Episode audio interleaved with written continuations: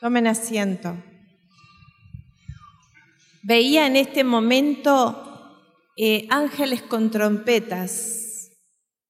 Ángeles con trompetas, sí, en este lugar, adorando con nosotros.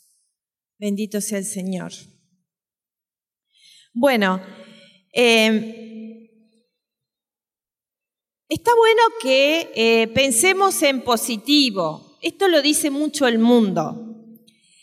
Y está bueno. Pero nosotros tenemos fe. ¿Y qué es fe? Es la alegría de vivir anticipadamente la celebración de lo que estamos pidiendo. No sé con qué situación viniste en este momento, pero quiero que prestes toda tu atención ahora, porque no existe, ni existió, ni va a existir problema que Dios no pueda solucionar. Vamos a decirlo de nuevo. A ver, no existe, ni existió, ni va a existir problema que Dios no tenga solución. Dale un aplauso al Señor.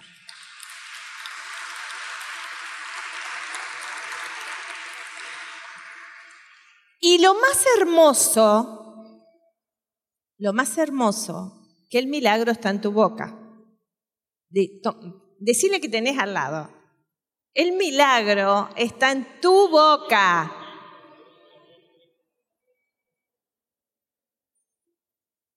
¿Y qué pasa si yo estoy enfermo y digo, no sabes qué mal que estoy? Estoy terrible. Voy a estar atrayendo más la enfermedad. Pero si yo digo, creo que Dios me está sanando, yo ya me estoy moviendo hacia ese lugar. Eh, vamos a, a repetir esto. Soy bendecido. Soy próspero. Soy saludable. Soy libre. Tengo el favor de Dios. Mis hijos son poderosos en la tierra. Mi familia cumplirá su destino. Mis sueños se están haciendo realidad. Nuevas puertas se están abriendo. Los problemas están cambiando y las soluciones están viniendo. Amén. Dale un aplauso al Señor.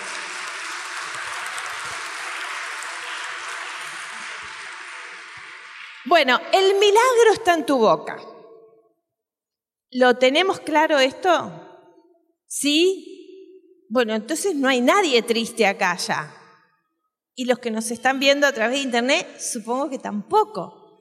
Porque si tenemos conciencia real de esto, nos vamos encaminando hacia las grandes y maravillosas bendiciones que tenemos y todo empieza a transformarse. Eh, si estás luchando con una enfermedad, es fácil hablar sobre el informe médico que te dieron y, sobre lo mal que te sentís y pensar que nunca te vas a recuperar y, bueno, y, y con eso estamos girando, girando cada vez más para el pozo de la enfermedad. Cuando nosotros empezamos a declarar en fe que vamos a ser sanos, que vamos a ser libres, que vamos a ser restaurados, que vamos a ser prósperos, empezamos a ponernos de acuerdo, primero con Dios y también con nosotros mismos, porque a veces estamos divididos, hermanos. Por eso vengan a hacer el taller de liberación de miedo. Aunque te parezca que no tenés miedo, vas a descubrir que hay muchas cosas que tenés miedos y que se te traban porque ese miedo que viene de parte de las tinieblas tiene un propósito. ¿Sabes cuál? paralizarte. Paralizarte. Bueno, hace dos o tres días estábamos orando con José a la noche y, en un momento eh, estábamos orando, alabando, adorando, adorando al Señor, pidiendo por las intenciones de nuestra familia, por todas las intenciones de ustedes, eh, bueno, por varias cosas, por la comunidad, por la obra, por la construcción, por la multiplicación de la fe en, en cada uno de nosotros. Y en un momento me da, así siento, Macabeos 4.13, así, clarito el mensaje. Eh, entonces, eh, buscamos la Biblia y es de lo que voy a compartir con ustedes. Pero antes quiero decirles que mientras estaba José ahora eh, llevando la oración, me salió esta palabra porque sentía así que tenía que buscar en la palabra otro mensaje por la oración que estábamos haciendo y me salió en números 13, versículo 27, fuimos a la tierra a la que ustedes nos enviaron y es una tierra que emana leche y miel. Admiren sus frutos. Y eso es lo que nosotros vamos a recibir. Una tierra que emana leche y miel y que sus frutos son deliciosos. ¿Y qué es la tierra prometida? Ese es el lugar de bendición que vos y yo queremos llegar. Y que en algunas áreas ya estamos y en otras estamos caminando hacia ella. Vamos a ir a Macabeos y, y antes quisiera ir poniéndolos un poquito en, sintonía con el libro de Macabeos. Es una época en que el pueblo hebreo estaba siendo tremendamente atacado, tremendamente atacado. ¿Por quién? Por el enemigo. ¿Y cuál es el enemigo? Ellos estaban, estaban siendo invadidos por ejércitos, eh, en este caso eh, Alejandro, Alejandro Magno y sus sucesores, y eh, estaban siendo invadidos, no solamente invadidos en su territorio, sino invadidos en sus costumbres. Y acá quiero que ustedes presten mucha atención, porque esto a veces nos pasa hoy. Esto que está en la Biblia hace miles de años escrito nos está pasando hoy. ¿Cuál es esa invasión que tenemos y a veces no nos damos cuenta? La invasión de costumbres paganas. ¿Cuáles son esas costumbres paganas?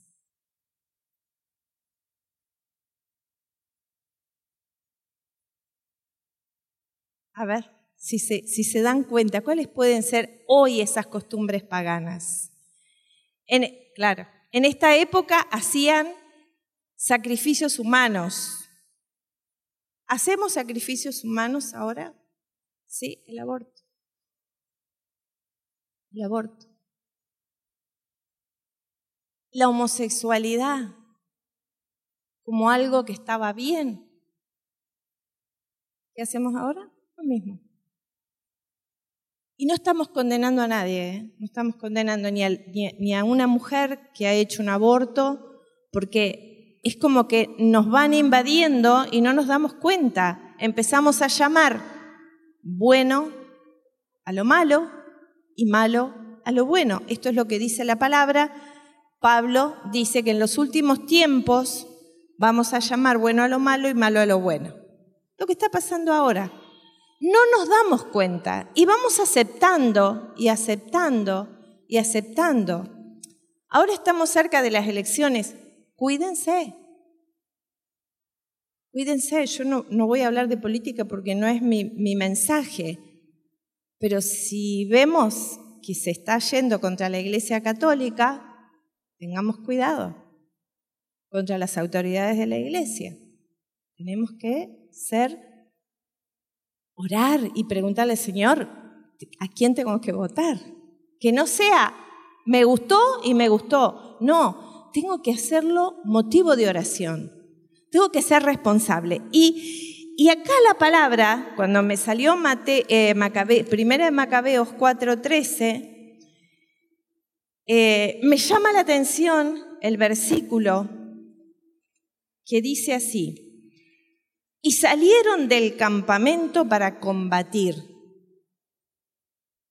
Los de Judas tocaron las trompetas. Uy, me llama la atención porque veía ángeles con trompetas. Eh, lo, estoy relacionando recién en este momento. Y, en esta época, además de sentir esa invasión eh, de costumbres, estos paganos les prohibieron, les prohibieron seguir las leyes del pueblo hebreo. Se lo prohibieron. Y, y dice la palabra que eh, empezaron a matar a aquellos que no se ponían de acuerdo con los paganos. Y empezaron a matar, y a matar, y a matar. Y, y bueno, Dice, y se convirtieron en un enclave molesto, un peligro constante para el templo y una continua amenaza para Israel. ¿Qué es un enclave? Un lugar que se enquista, diríamos, en un territorio que no es el suyo, pero que ahí están, para tomar dominio sobre todas las situaciones. Y esto hacía los paganos. Derramaron sangre inocente alrededor del templo, profanaron el santuario. Miren que no hay tanta diferencia con cosas que pueden pasar ahora. Por eso estemos alertas.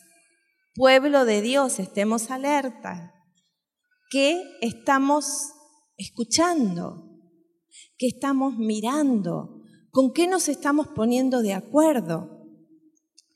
Y ellos dejaban, y, en un momento, en un momento algunos dijeron, si no luchamos contra los paganos para salvar nuestras vidas y nuestras leyes, pronto nos borrarán de la tierra. Y ese es el propósito del enemigo, borrarte. Borrar de la tierra la fe, borrar de la tierra la palabra de Dios, borrar de la tierra los principios de Dios. ¿Y cómo los borra? De mil, maneras. Los medios de comunicación hoy. ¿Cuántas películas vemos que los principios morales no, no van? Está todo bien. El bueno es malo y el malo es bueno. Al revés, al revés. El adulterio está bien, el hacer lo que sentís está bien, aunque esté mal. Entonces, esa misma invasión nosotros podemos estar viviéndola hoy. Y, y acá ellos se dan cuenta que tienen que luchar. Y esto es para vos y para mí, hermano. Tenemos que luchar. Tenemos que luchar. No podemos dejar que las cosas nos pasen y bueno, ¿qué va a ser? No hay problema. No, no. Tenemos que aprender a pelear la santa batalla de la fe. Y em, mm, acá empieza cada vez más fuerte la invasión, ¿no? Y, y entonces Matatías, Matatías, que, que era el padre de esta familia que se decidió a presentarle batalla al enemigo, em, se fueron, se fueron de la ciudad, dijeron, nos vamos a ir de acá, pero nos vamos a armar, no nos vamos a, a dejar contaminar en este lugar, nos vamos a apartar y nos vamos a armar para presentar batalla.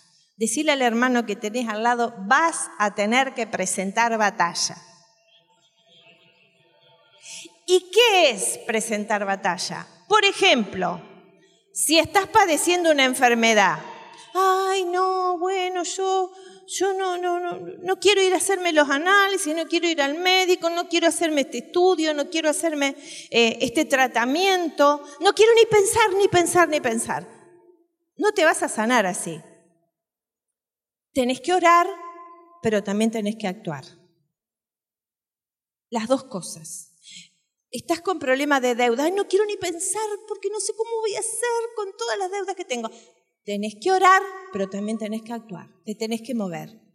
Porque algunos de, los, de los cristianos dicen, bueno, que Dios me va a ayudar, que Dios me va a mandar. Sí, te va a mandar, pero vos te tenés que mover. Si vos no te moves, no va a pasar nada. Porque Dios obra con nosotros. Y y dice la palabra que ellos se fueron a las montañas, abandonando todo, y empezaron a prepararse para la batalla. Y eh, dice Matatías, cuando él ya había llegado el, tiempo que se tenía que ir de este mundo, eh, dice, defiendan con coraje la ley. Y, entonces empieza a ser toda una historia, porque nosotros los cristianos tenemos el legajo precioso, hermoso y poderoso de las historias que están acá en la palabra, que son las que nos dan fuerza a nosotros para vencer en las batallas. Dice, ¿no demostró Abraham la fidelidad en la prueba? Y el Señor se lo anotó en su haber. José observó la ley cuando cayó sobre él la desgracia y llegó a ser señor de Egipto. Pinjas, nuestro antepasado, se mostró ardiente defensor de la ley y recibió la promesa de un sacerdocio eterno. Josué, por observar la ley, llegó a ser juez de Israel. Caleb, por dar testimonio en la asamblea, recibió en herencia esta tierra. David, por su misericordia, heredó el trono real para siempre. Elías, por su fervorosa defensa de la ley, fue arrebatado al cielo. Ananías, Azarías y Misael, por haber tenido confianza, fueron salvados de las llamas. Daniel, por su rectitud, fue librado de la boca de los leones. Y miren lo que dice acá. Comprueben, pues, que de generación en generación los que esperan en el Señor nunca sucumben, nunca. Dale un aplauso al Rey, al Señor.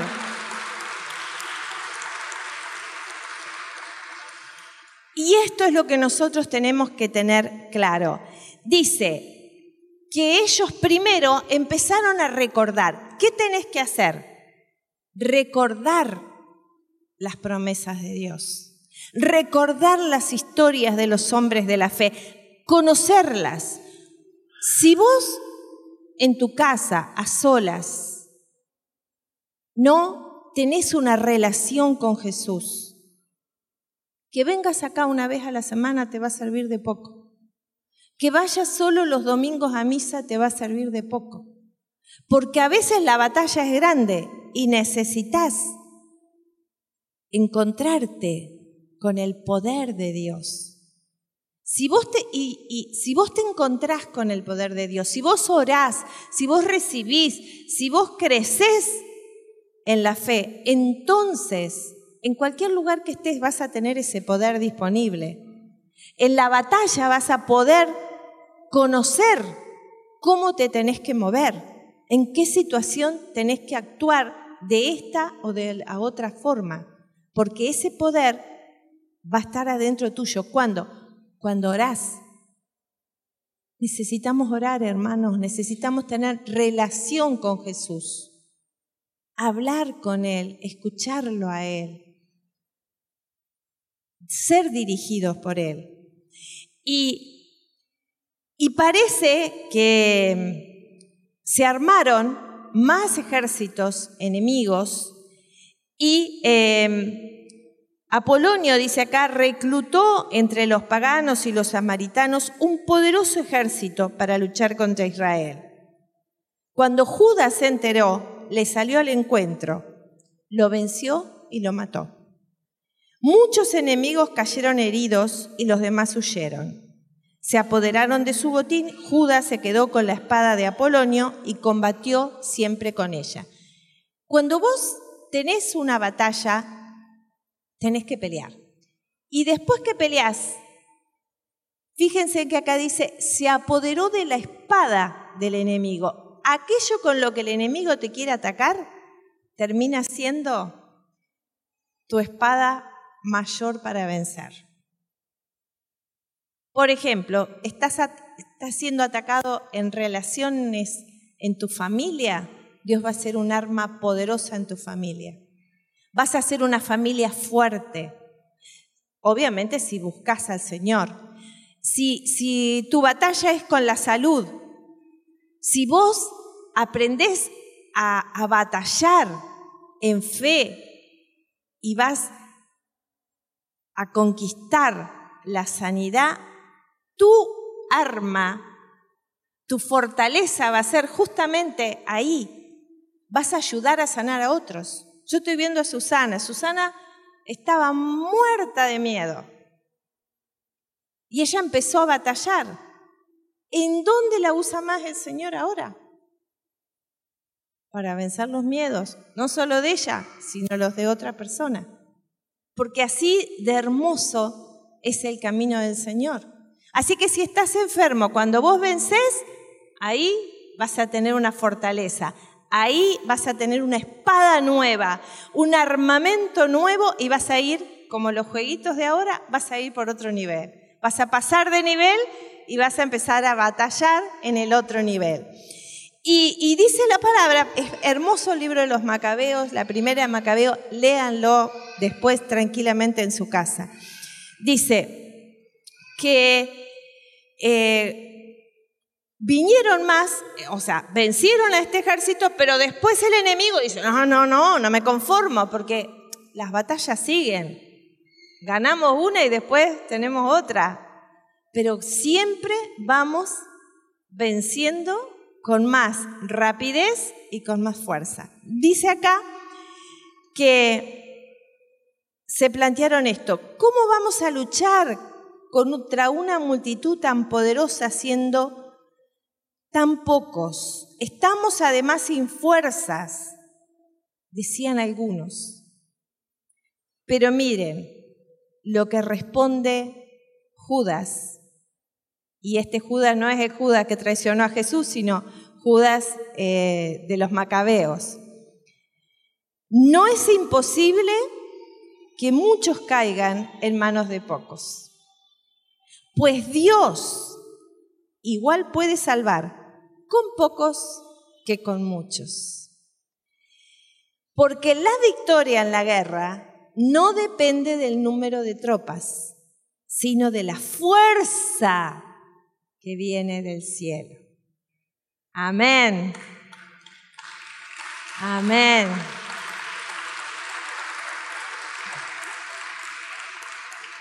Tal vez, tal vez vos digas, ay, pero este problema es muy grande.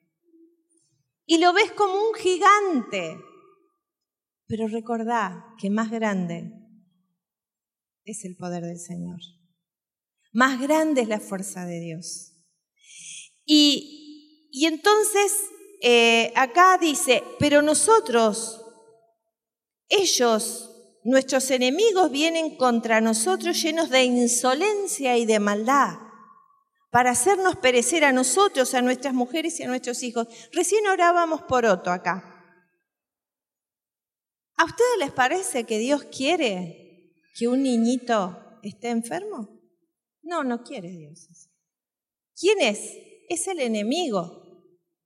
Entonces, fíjense en que acá dice, luchemos por nuestros hijos, por nuestras familias, por nuestros seres queridos.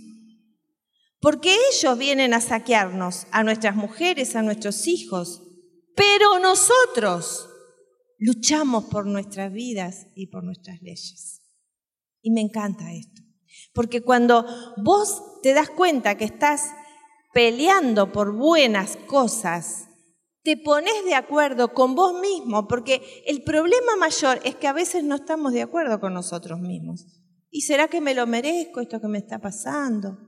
¿Y será por culpa mía? Y sí puede ser, todos nos equivocamos, pero la misericordia de Dios es infinita. Y si vos te acercás a Él para pedirle la gracia y el favor de lo que estás pidiendo con fe, Dios te lo va a dar.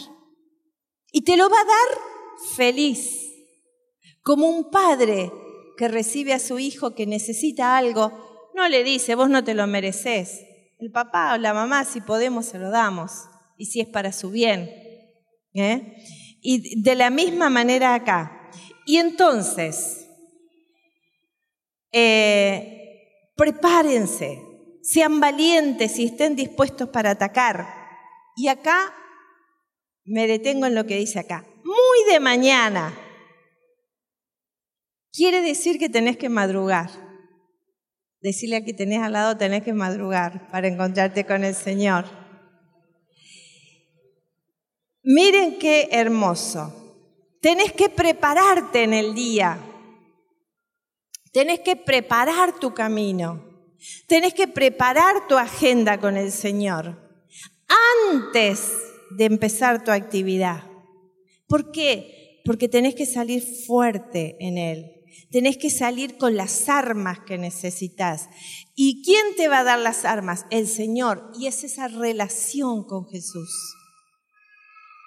Yo sentía acá mientras estábamos orando, eh, yo sentía que Jesús me acariciaba. Y me encantaba eso. me sentía me daban ganas de seguir ahí orando, porque así es de tierno Jesús, así es de amoroso. Él nos ama. Y no nos ama por lo que hacemos. Nos ama porque nos ama. Vos a tu hijito, yo a mis nietitos, a mis hijos. Los amo porque los amo. No por lo que hagan. Los amás. Y te es fácil amarlo. Imagínense en Dios con nosotros. Pero nosotros el diablo nos ha metido en la cabeza que vos no, no te lo mereces porque te equivocaste aquí, te equivocaste allá. Y sí, es verdad. Pero eso no tiene nada que ver. Si vos te volvés al Señor con amor y con humildad, Dios te va a dar todo lo que le pidas. Aunque te hayas equivocado cuatrocientas mil veces. Y eso no quiere decir que te, que te quieras seguir equivocando, no, no quiere decir eso, pero volvete a Él, volvete a Él, habla con Él, eh, tené un diálogo con Él cada mañana, cada, antes de acostarte, también orá. Porque miren, cuando uno se va a dormir, nuestra mente descansa, ¿verdad? Y nuestro cuerpo también. Pero nuestro espíritu no duerme. ¿Sabían eso ustedes?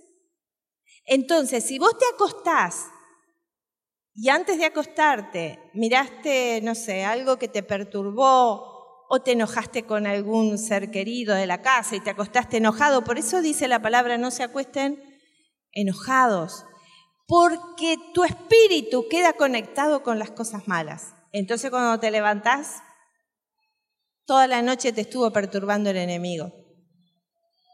En cambio, si vos antes de acostarte orás, dejas el celular por ahí y le decís, Señor, quiero estar con vos, quiero llenarme de tu paz, quiero llenarme de tu amor, de tu alegría. ¿Qué te parece si, si mientras yo me duermo y yo descanso, vos me hablás y me preparás para lo que tengo que hacer para tu reino? yo les aseguro se van a levantar con una fuerza, con una alegría, se van a levantar descansados realmente, porque el enemigo saben que si vos estás padeciendo algún vicio o algún problema em, de miedos o de, o de lujuria o de lo que sea, si te conectás mal a la noche, vas a quedar conectado con Él. Entonces, bueno, seamos inteligentes espiritualmente, hablando. Necesitamos estar conectados con el Espíritu Santo. Y Vamos a leer este capítulo 4, que está, que es lo que el Señor eh, me dio. Y Judas, dice, se enteró y se puso también en camino con sus valientes para atacar el grueso del ejército del rey que estaba en Emaús.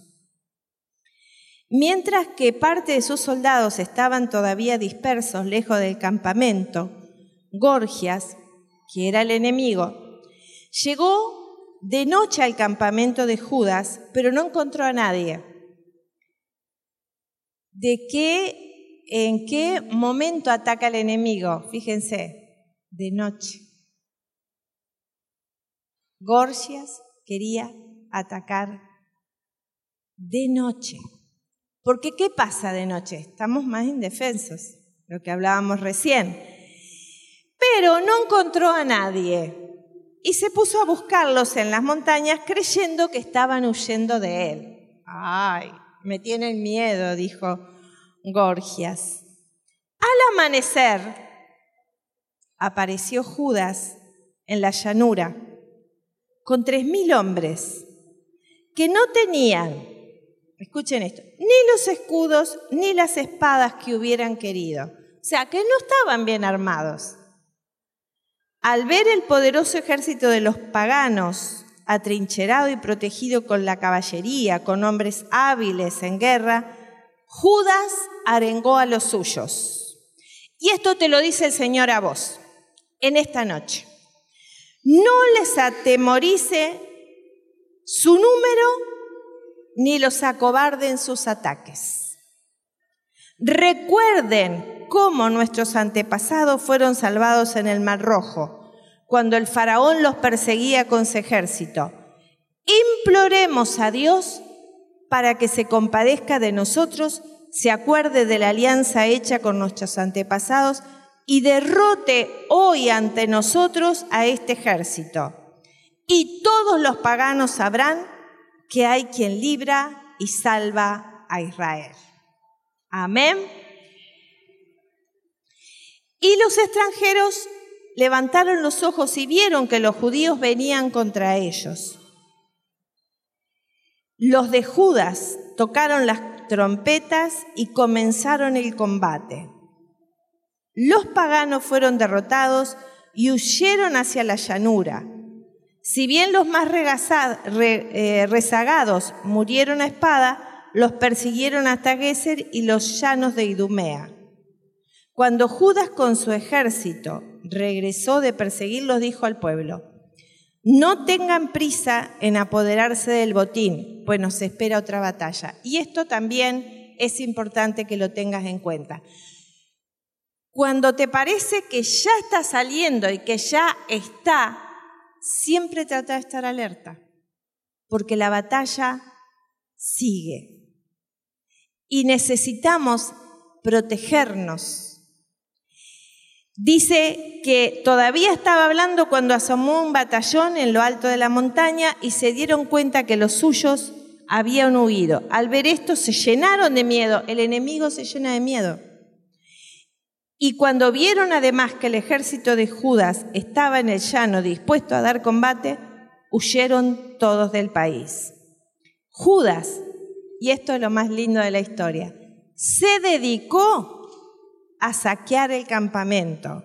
Y los soldados recogieron mucho oro, plata, telas de púrpura, violeta y escarlata y muchos objetos preciosos y regresaban cantando y dando gracias a Dios porque es bueno, porque es eterno su amor. Aquel día obtuvo Israel una gran victoria. Y yo te pido que vos y yo nos demos cuenta que esto es lo que Dios quiere para nosotros. Todos acá tenemos alguna batalla, con la salud, con la economía, en la familia, no sé, de diferentes maneras. Pero si nos entregamos al Señor y lo dejamos que Él nos guíe y nosotros salimos al campo de batalla, como hicieron los macabeos, peleando la buena batalla de la fe, nuestra, nuestra posición después de la batalla va a ser con mucho botín de guerra. ¿Qué es el botín de guerra? Nos ponemos y avanzamos a una posición que antes no estábamos. Prosperamos, tenemos mejores familias, tenemos mejor salud, tenemos mejor, eh, más sabiduría, nos posicionamos en un lugar que nunca hubiéramos llegado si no hubiéramos tenido esa batalla.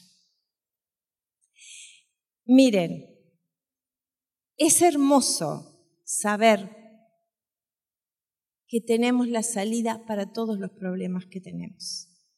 Es hermoso. Y hay veces que no vemos, porque nos, pasa que empezamos a pelear una batalla y, decimos, ¿qué pasa? Yo no veo nada. ¿Quién ha arreglado su casa alguna vez? Y decimos, vamos a cambiar el baño, vamos a mejorarlo. A ver, ¿quién ha hecho un arreglo en su casa? Cuando lo decidimos, decimos, vamos a mejorar el baño. Pero cuando lo empiezan a arreglar, empiezan, llegan los albañiles, ¿qué empiezan a hacer primero? A romper y a romper y entonces nosotros, si alguien viene en este momento dice, uy, qué desastre este baño, ¿qué pasó? Ah, pero lo estoy arreglando. Ah, pero yo tengo la imagen de antes, estaba mejor antes que ahora. ¿No les ha pasado? Pero ¿qué hay detrás? Un arreglo. A veces no vemos, en la vida espiritual nos pasa igual. Decimos, pero como ahora que empecé a darme cuenta de algunas cosas, parece que está todo entreverado pero estamos en el proceso. Decirle al hermano que tenés al lado, estás en proceso. Estás en proceso. Y Dios te va a sacar